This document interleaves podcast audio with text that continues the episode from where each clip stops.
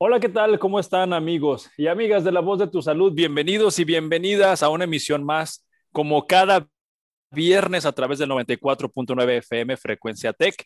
Mi nombre es Ismael Piedra y bienvenidos a La Voz de tu Salud, donde traemos a expertos de diferentes áreas de la salud para que te compartan información de primera mano, información confiable que te pueda ayudar a tomar buenas decisiones en tu salud, prevenir enfermedades y vivir plenamente.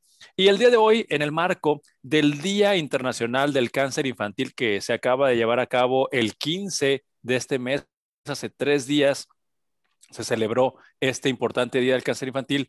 Les voy a presentar a nuestros invitados. Tenemos dos expertos el día de hoy tenemos al doctor Francisco Rivera Ortegón y a la doctora Leslie Uribe, que son expertos en el tema del cáncer infantil. Bienvenida, doctora Leslie, ¿cómo está?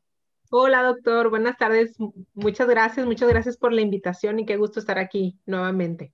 Sí, bienvenido nuevamente también, doctor Rivera Ortegón. Gracias por la invitación y un placer estar con ustedes y, qué bueno que podemos estar para sensibilizar a la población. Sí, definitivamente yo he visto, he seguido la labor de ustedes, inclusive ya han estado en este programa en repetidas ocasiones haciendo esta grave, gran labor, perdón, de eh, sensibilizar, dar información confiable. Y yo creo que escuchar la palabra cáncer siempre nos mueve el piso a todas las personas. Sin embargo, cuando hablan del cáncer infantil, creo que se nos mueve el piso mucho más a toda la familia completa, como si hubiera ocurrido un terremoto. Y para esto, eh, me gustaría que, empezáramos a hablar de, eh, he visto en algunas campañas también, de que se detecta el cáncer a tiempo, se puede mejorar o se puede mejorar el pronóstico o puedes vivir más años o curarte. Este, esta, esta fórmula de detectar el cáncer a tiempo, doctor Riverto, me gustaría que usted me contestara, ¿también se aplica a la parte pediátrica? Sí, definitivamente en el grupo de pacientes pediátricos, eh, particularmente tanto niños como adolescentes, es muy importante el poder detectarlos oportunamente y en forma temprana porque eso va a llevar a un mejor, a un mejor porcentaje de curación, que en términos promedios decimos que el cáncer en niños, en términos generales, es más curable que en adultos. Y ese porcentaje a nivel mundial anda entre el 80 y el 85% de posibilidades de curación. Bueno, sobre todo, por eso insistimos en la parte de detectarlo en una forma oportuna cuando va iniciando la enfermedad. Bien, ahora el reto sería reconocer cuáles son esas señales que nos pueden dar la pista de que por ahí hay algo que se está empezando a manifestar. Y me imagino, doctora Leslie, que pues no hay un síntoma como que estándar o, que unifique a todos los tipos de cáncer, debido a que pues en cada, prácticamente en cada órgano de nuestro cuerpo puede ocurrir una situación como esa, pero nos puede dar algunas pautas que, que nos puedan servir para detectar, estar más alerta de cuáles serán unas señales que requieren la evaluación de ese niño y de esa niña. Sí, claro que sí, doctor. Fíjese que así como menciona usted, es importante recalcar que los síntomas son tienden a ser muy generales o inespecíficos y que muchas veces se pueden parecer, sobre todo al inicio, a otras enfermedades más frecuentes en los niños, como pueden ser desde infecciones o enfermedades de tipo inmunológico, reumatológico. Entonces, ahí está la importancia de que podamos este, sospechar o pensar mal desde el principio con algunos datos de alarma o focos rojos, ¿verdad? Hay este, varios, ya ve que siempre pues tenemos también eh, muchas campañas y los dibujitos en donde los, los especificamos, pero muy importantes por resaltar si hay algunos, como por ejemplo fiebre, empezando por fiebre, que ciertamente es un síntoma muy frecuente o muchos niños presentan fiebre, pero hay ciertas características importantes que debemos saber, sobre todo si son fiebres que duran más de una semana o de dos semanas, que no tienden a, mejorar en los primeros días con medicamentos o si se acompañan sobre todo de otros síntomas en el niño, como que se sienta cansado o que deje de jugar, este, que deje de comer como comía antes. Pero la fiebre es uno de los principales. Otro de los este, datos principales que debemos vigilar son este, sangrados, sangrados que se puedan presentar pues prácticamente a cualquier nivel del cuerpo. Siempre pues enfatizamos mucho sangrado, por ejemplo, de la nariz, en las encías, o si aparecen sangrados de tipo moretones o puntitos rojos en, el cuerpo que se llaman petequias y que pueden aparecer sin que el niño se haya golpeado o sufrido algún, algún, este, sí, algún, algún golpe fuerte y eso es algo que debemos ponerle mucha atención. Otro de los importantes, si se detecta algún de alguna bolita de tipo ganglio en el cuello, en las axilas, en las ingles, este, sobre todo ganglios, pues que ya este, es importante siempre la valoración, ¿verdad? Por el especialista, pero a veces los mismos papás los tocan grandes de más de dos centímetros más o menos, entonces ciertas características también hay que ya en la revisión y que vamos a enfatizar mucho eso, este, eh, siempre que se detecte alguno de estos síntomas o que sea, tenga este hallazgo, es importante acudir con el pediatra para ver si hay necesidad de realizar algún otro tipo de estudios. Y yo creo que otro importante por mencionar, este, dolores de cabeza que no mejoran en los niños, dolores de cabeza, por ejemplo, que tienden a ser por la mañana, sobre todo si se acompañan de vómito o de náusea en los niños, este es otro, otro dato importante por mencionar. Hay otros tipos de, de, tumores que podemos ver frecuentemente tanto en el abdomen como en los ojitos de los niños, que si se detecta ahí alguna manchita en el ojito o una manchita blanca, o en el abdomen, a veces también los papás este, incluso pueden tocar alguna bolita mientras los están bañando o cambiando, es algo importante por revisar. Pero sí enfatizar que este, cualquiera de estos hallazgos que se tengan, pues se tiene que hacer una revisión más exhaustiva por el pediatra de confianza. Muchas gracias. Y, y sí me queda claro, doctora Leslie, que eh, las causas de fiebre, eh, como usted lo mencionó, son muchas, pero sí esa fiebre que usted resaltó, que esa fiebre que se prolonga, que se se hace larga la evolución de la fiebre y no se le encuentra alguna causa, es donde se tiene que investigar. Y bueno, pues para eso, como lo resaltó al final, hay que acudir a una valoración y no automedicarse. Sin embargo, yo tengo una pregunta para el doctor Rivero Ortegón, que todos los cánceres son una bola, porque eh, ahorita mencionó la doctora Leslie que cuando un papá nota un ganglio, una bola en alguna parte del cuerpo, rápidamente pasa por la mente de ese papá cáncer, ¿verdad? Entonces, doctor Rivera, ¿todos los cánceres incluyen una bolita un crecimiento de algún órgano? Desafortunadamente no. Eh, quisiéramos que todos los cánceres que se ven en el grupo pediátrico eh, formaran una una bolita, un tumor o una masa visible que para tanto la familia como para el equipo médico fuera la...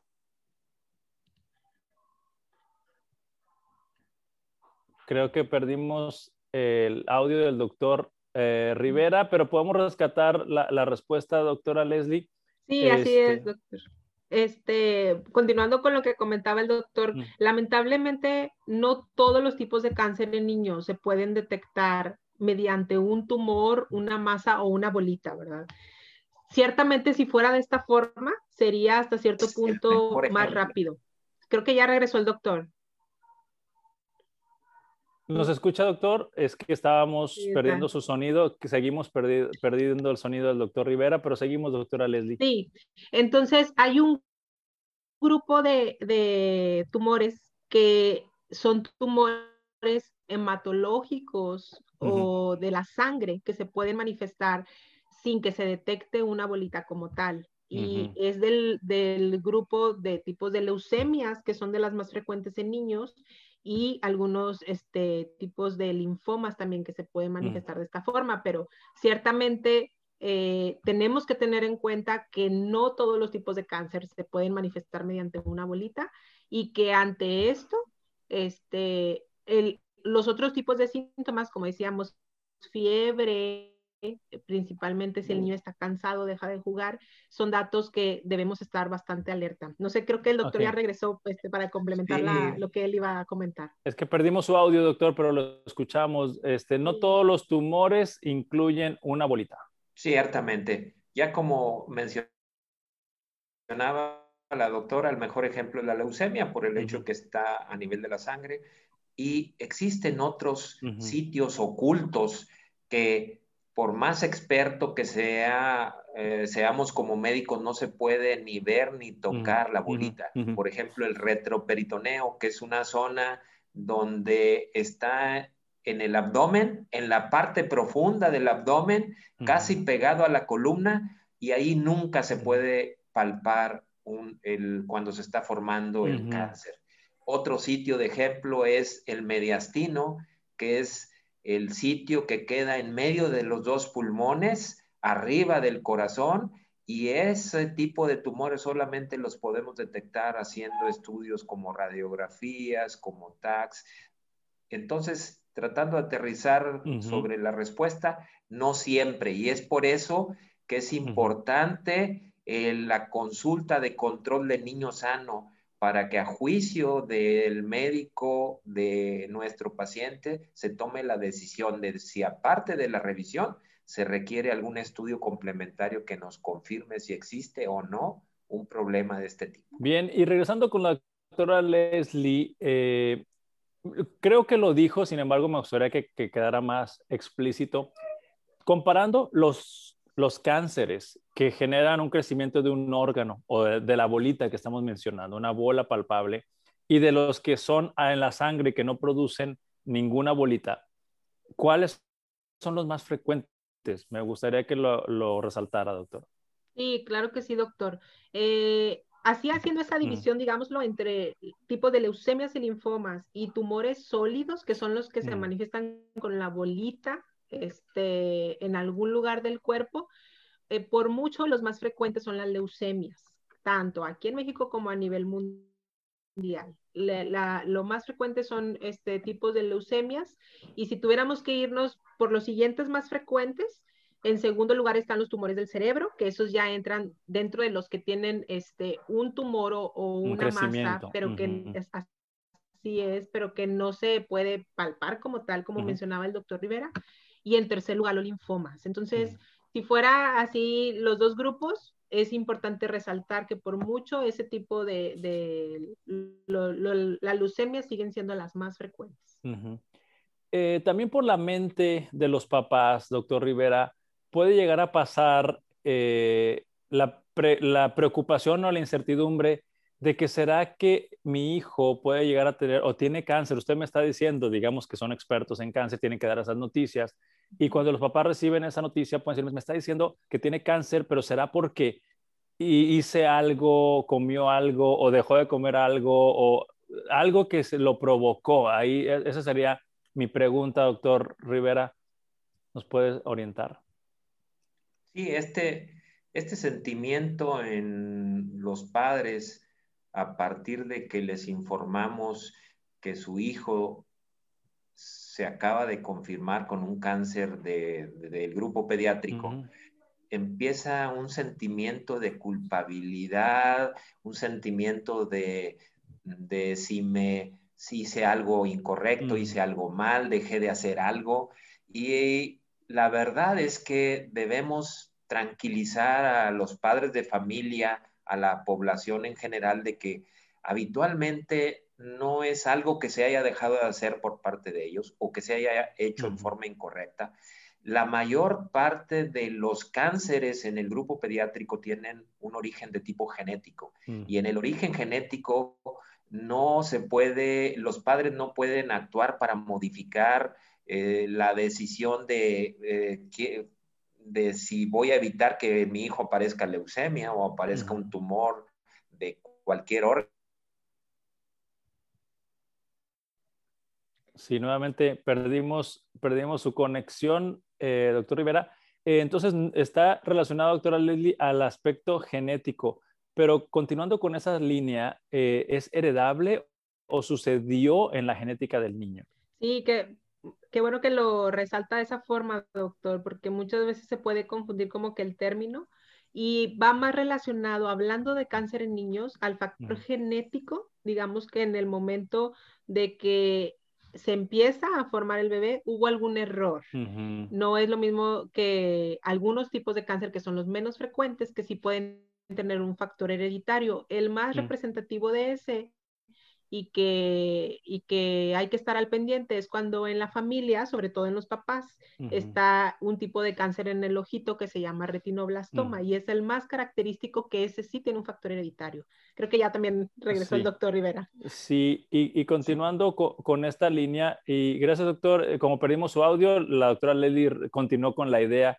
Y continuando con, con la sección de preocupaciones de los papás, ¿qué tan común doctora Leslie, ¿cree usted que es que un niño eh, que al final recibe el diagnóstico de cáncer vaya con un médico y no le encuentre nada, y vaya con otro médico y no le encuentre nada, y luego ya se descubre el diagnóstico? ¿Es común esta, este, este via crucis, por llamarlo de alguna manera? Sí, doctor, un camino en ocasiones quisiéramos que no fuera tan largo, que recorrieran los pacientes hasta llegar a un diagnóstico o con el especialista.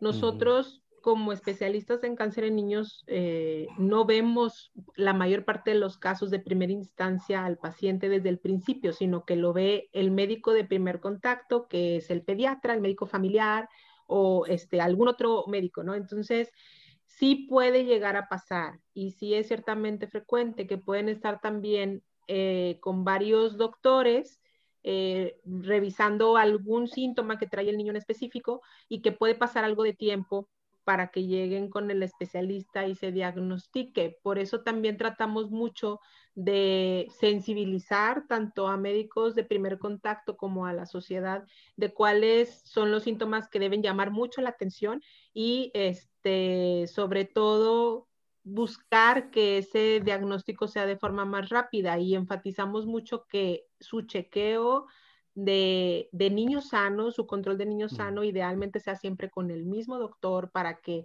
siendo él quien lo conoce a la perfección prácticamente desde que nació ese niño, cualquier cosa anormal de inmediato este, se pueda referir pues a la brevedad y tener eso que usted comenta, un diagnóstico mucho más temprano y por lo tanto un mejor pronóstico. Pero ciertamente sí, sí puede llegar a ser frecuente, doctor. Sí, y continuando con esta línea de ejemplo de que una familia con su niño con síntomas este, van de un médico a otro. Doctor Rivera, ¿habrá algunos cánceres que al principio se manifiestan con pocas señales y va avanzando el tiempo y nos van dando más señales? Porque también esto tendremos que considerarlo dentro de toda esta ecuación de diagnóstico.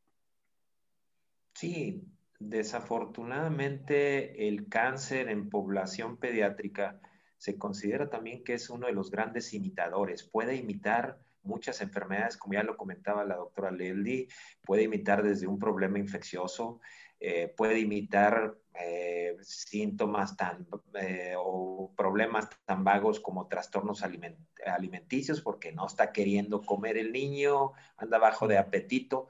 Y lo común es eso, que empiezan con datos, con pocos datos clínicos, que esos datos o esos síntomas, desafortunadamente, como ya se mencionaba, no son específicos del cáncer y que en la medida que van transcurriendo los días o las semanas, se va incrementando el número de síntomas. Por ejemplo, eh, eh, un niño que empezó con fiebre, eh, se agrega falta de apetito, trae desgano, anda desganado. Al paso del tiempo, de las semanas empieza a aparecer palidez. Mm. Dicen los papás, lo empecé a notar amarillento o pálido. Y luego empiezan a aparecer moretones o sangraditos por la nariz, por la encía, y ahí es donde ya dices, algo está sucediendo. Y la mayor parte de las veces, pues tenemos que acudir entre más pronto, mejor para detectar oportunamente esto. Sí, y ahí me imagino, doctora Leslie, que es con esa secuencia que nos platicó el doctor Rivera, es cuando muchos papás o mamás les dicen, doctora, es que yo sabía que tenía algo, o que lo empiezan a intuir, ¿no? Sí, así es, doctor. Y la verdad, este factor de, de cómo se empiezan a manifestar que mencionaban este, que al principio puede ser aún más general o más inespecífico y que poco a poco puede irse delimitando un poco más el cuadro o apareciendo síntomas nuevos, o si al principio se toma un estudio de laboratorio y sale normal y un mes después se vuelve a tomar uno nuevo y sale ya con alteraciones, este, todo esto es importante y definitivamente este, la importancia ahí también de resaltar de que siempre los papás pues están bien al pendiente de los niños y de que no ha mejorado y buscando este, la atención, ¿verdad? Y, y no, no, dejarlo a que avance más tiempo. Bien, pues estamos hablando del el cáncer infantil. Estamos con el doctor Francisco Rivera Ortegón y la doctora Leslie Uribe. Ambos son expertos en esta área de la medicina. Y ahora yendo a otra sección, hemos resaltado en la primera parte de nuestro programa la importancia del diagnóstico temprano, la importancia de la vigilancia de los síntomas que pueden ser sutiles. Sin embargo, ahora vámonos a la parte terapéutica. Me refiero a, cómo ha cambiado la terapia para el cáncer en los niños debido a que la ciencia, los medicamentos, los fármacos están evolucionando y podemos tener sorpresas de que teníamos una idea errónea de qué es un tratamiento de cáncer y ustedes están aquí para aclarárnosla. Doctora Leslie, ¿cuáles serían eh, las modalidades terapéuticas del cáncer hoy en el año 2021? Sí, sí, este, fíjese doctor, eh, sí ha evolucionado el, el tratamiento en muchos aspectos para cáncer en general, incluyendo el de niños. Dentro de, estas modalidades o pilares del tratamiento, seguimos utilizando tres con mayor frecuencia. Por una parte, la quimioterapia, que consiste en administrar tratamientos eh, que no son, digamos, tan específicos, sino que actúan en general en todas las células del cuerpo y que se administran por una vena. La radioterapia, que es otra de las formas de tratamiento que se pueden utilizar, y la cirugía, dependiendo también del tipo de cáncer que tenga el niño, porque mm, es importante mencionar que hay muchísimos tipos de cáncer, como decíamos previamente, leucemias, tumores cerebrales, tumores a, otro nivel o en, otro, en otro órgano, ¿verdad? Entonces, esas son de las principales tres modalidades que seguimos utilizando mucho en combinación de tratamiento y que, y que va mucho de la mano a que se tenga pues un buen pronóstico en los pacientes. Y en los últimos años se ha tenido también desarrollo de nuevos medicamentos que se llama terapia dirigida y que se busca ser un poco más personalizada, dependiendo de algunas alteraciones específicas que pueda traer cada, paciente, este, y que esos medicamentos sí actúan actúan específicamente en las células malignas, no como la quimioterapia que actúa en general y que hace también que se tengan los efectos secundarios de esos tratamientos como los que comúnmente conocemos de caída del cabello, que puedan bajar las defensas de la sangre o que puedan tener náusea o vómito, pero mm. prácticamente son de los principales pilares del tratamiento y resaltar que en este tratamiento no es solamente estar tratando al niño un solo médico, sino que somos todo un equipo de, expertos en donde siempre va pues el pediatra, este, enfermería, todos los que intervienen en el tratamiento del paciente y que, y que eso va a llevar a que el niño tenga una mejor evolución y un mejor resultado. Muy bien. Y doctor Rivera, eh, hablando específicamente de, las leucemias, que eh, nos, nos quedó claro que serán de los cánceres comunes en la etapa pediátrica, eh, ¿cómo están los pronósticos? O sea, después de haber pasado por estos tratamientos como los que dijo la doctora Leslie, que en este caso quimioterapia, eh, por poner o resaltar una de las modalidades, ¿cómo está el pronóstico? ¿Qué porcentaje de niños que se detectan a tiempo se pueden curar? Sí. La leucemia es el mejor ejemplo de la evolución que ha tenido los resultados del tratamiento en este grupo de enfermedades que son el cáncer infantil. Hoy día, las leucemias más comunes de niños tienen uno de los porcentajes más altos donde ha habido una mejoría más significativa en cuanto a resultados del tratamiento. Y estos, este porcentaje anda entre el 90 y 95% de los niños con leucemias hoy día se pueden curar. Wow. Que ese es un porcentaje muy, muy, muy bueno. Bastante alto, bastante esperanzador, porque como mencioné hace ratito, cuando a alguien le dan un diagnóstico de cáncer, se le mueve el piso y si es un niño, pues terremoto, ¿no? Y tener esa, esa esperanza de un 90, 95% de posibilidades de cura. Eh, y, también quisiera resaltar, doctor Rivera, antes se usaba la palabra remisión, pero ahorita es curación o, o es indistinta o a ver, ayúdenos a entender estos conceptos. Sí, son términos que utilizamos cuando hablamos de remisión, hablamos particularmente de tumores hematológicos y remisión es que ya remitió o desapareció momentáneamente o desapareció la enfermedad. No hay forma de medir que está activa la enfermedad, es decir, ya terminamos con la enfermedad. Y hablamos de curación cuando han pasado más de cinco años después del diagnóstico del cáncer en el niño y que el enfermo o el niño sigue libre de enfermedades cuando hablamos de curación. Y, siempre utilizamos este término para referirnos a la, a, la desaparición definitiva de la enfermedad. Bien, entonces eso sí puede ser posible, por ejemplo, hablando de las leucemias. Y también en, décadas anteriores se veía cuántos eh, pacientes o niños sobrevivían 5 años o 10 años y ahora con estas nuevas técnicas ya se puede decir que van a tener una vida adulta normal. Sí, sí, la verdad es que eh, la mejoría en cuanto a la sobrevida mm. en general del cáncer infantil, sin hablar de un tipo específico, ha tenido una, mejoría significativa, al grado de que hoy día uno de los objetivos es que ningún niño con cáncer en el mundo muera de este grupo de enfermedades y tratar de curar la mayoría. Sin embargo, quisiéramos curarlos a todos, pero en este proceso vamos en el camino de que en términos generales el 80, el 85% de cualquier tipo de tumor de la infancia se cura.